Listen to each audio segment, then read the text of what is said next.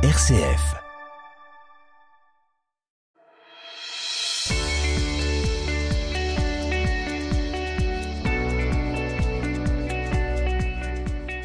RCF vous présente la question du jour. La non-violence est une véritable philosophie de l'action qui préconise de ne pas recourir à la violence pour résoudre les conflits.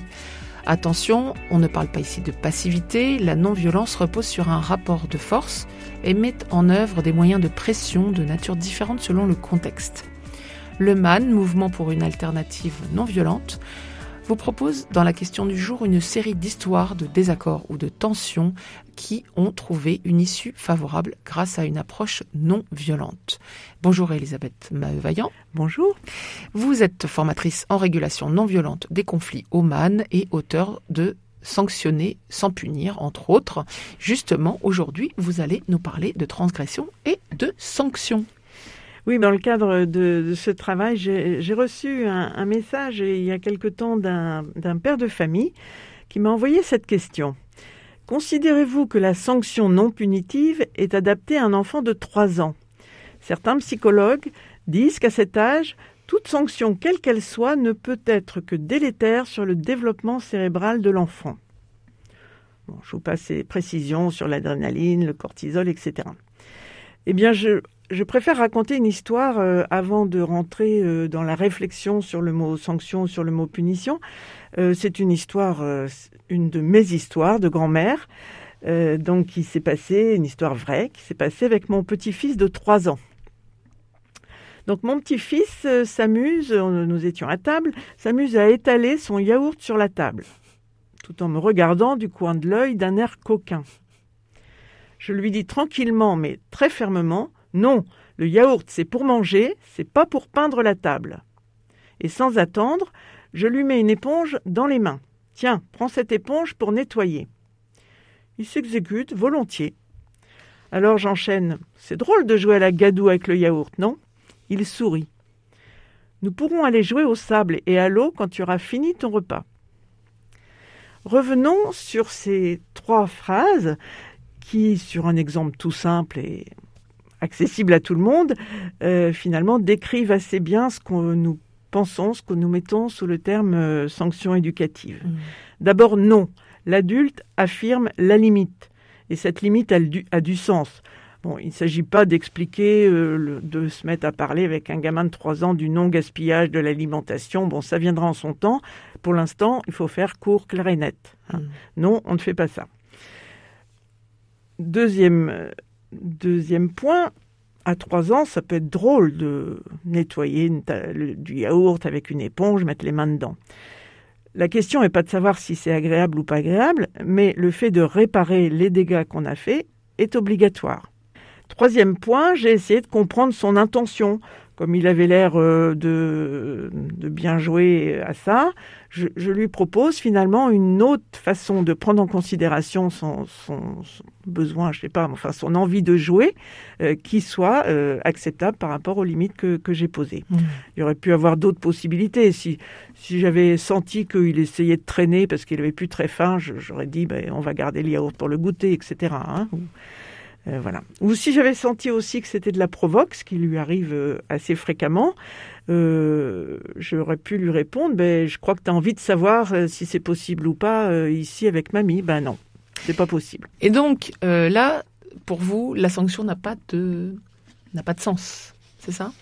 La punition n'a pas de sens. Hein. Ah, la distinction sanction. J'ai bien conscience que si je donne une autre définition de la sanction, euh, la plupart des gens vont continuer à considérer que c'est synonyme parce que en fait euh, ça fait ça fait des siècles qu'on pense que c'est synonyme. Mm. Hein. Donc il suffit pas de, de changer le mot, mais euh, ça me semble intéressant de revenir un petit peu à, à l'étymologie ou même aux définitions historiques de la sanction qui vient de sacré. Et la sanction, en fait, au départ, c'est Eric Prat qui a travaillé sur l'histoire de la sanction.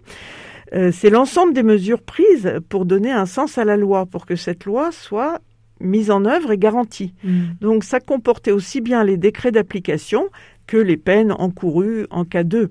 Hein. Donc la sanction parle de l'objectif. La punition, c'est une sorte de sanction, dont la modalité finalement euh, reprend les moyens de la violence, c'est-à-dire la douleur physique ou psychologique. Hein. Je te fais assez mal pour que tu t'en souviennes. Mmh. Le règlement de compte, les représailles. Pour la peine, tu n'auras pas de dessert. Ou la menace ou la dissuasion de, de peine. Si tu recommences, ça va mal se passer pour toi. Alors, moi, je, pense qu'il vaut mieux une petite punition que rien du tout. Il hein. faut être euh, clair euh, là-dessus. Je ne vais pas forcément euh, m'attirer que des amis en disant ça. Mais on est un peu dans l'ordre du dressage. Et ce dressage, il peut obtenir des résultats immédiats. Hein. mais dans la durée, ça ne donne pas accès au sens, finalement, de la responsabilité. Donc une sanction éducative, pour nous, c'est autour de trois axes apprendre la responsabilité civile, hein, je reprends les termes euh, juridiques finalement. La responsabilité civile, c'est si j'ai causé dommage à autrui, j'ai obligation de réparation. D'où l'éponge. D'où l'éponge, voilà. La responsabilité civique, parce que j'aime pas dire pénale, parce que le mot pénal est de la même famille que punition, c'est donc je suis dans un groupe, je suis dans une famille, je suis dans une classe et euh, j'y ai ma place, mais je dois respecter les codes et les, conventions de, cet espace. Mmh. Hein. Évidemment, c'est plus facile si je sais à quoi servent les règles, si elles ont du sens pour moi. Euh, une règle, une loi est d'abord faite pour protéger, euh, pour faciliter le vivre ensemble et protéger les, les plus vulnérables, théoriquement. Et puis, le troisième point qu'on oublie souvent, euh, on n'a pas forcément une obligation de résultat avec un enfant de 3 ans, mais petit à petit, on peut espérer qu'à 18 ans, il sera responsable de sa vie, c'est-à-dire s'interroger sur pourquoi j'ai fait ça, de quoi j'avais besoin, de quoi j'avais envie, est-ce que je peux prendre en considération mon besoin euh, sans, envoyer des, cailloux dans la tête des autres ou sans dégrader, enfin sans voilà, en, respectant finalement les, autres et le cadre? Euh, si l'enfant est en train de se mettre en danger, donc là on n'est plus du tout dans l'histoire euh, du yaourt, euh, l'attitude va être totalement différente. Alors elle est peut-être la chronologie est peut-être différente. On, va de toute façon, dans les deux cas, pas commencer à débattre. on va peut-être utiliser sa force physique, mm. ce qui ne veut pas dire donner des coups, mais on peut prendre l'enfant pour le déplacer et l'écarter de la prise de, de, la prise électrique, crier stop. évidemment, ça suppose qu'on crie pas stop à tout bout de champ. Quoi. Si on crie stop euh, parce qu'il fait une tâche sur son pantalon, euh, il n'y aura plus de hiérarchie, il n'aura pas la notion de gravité.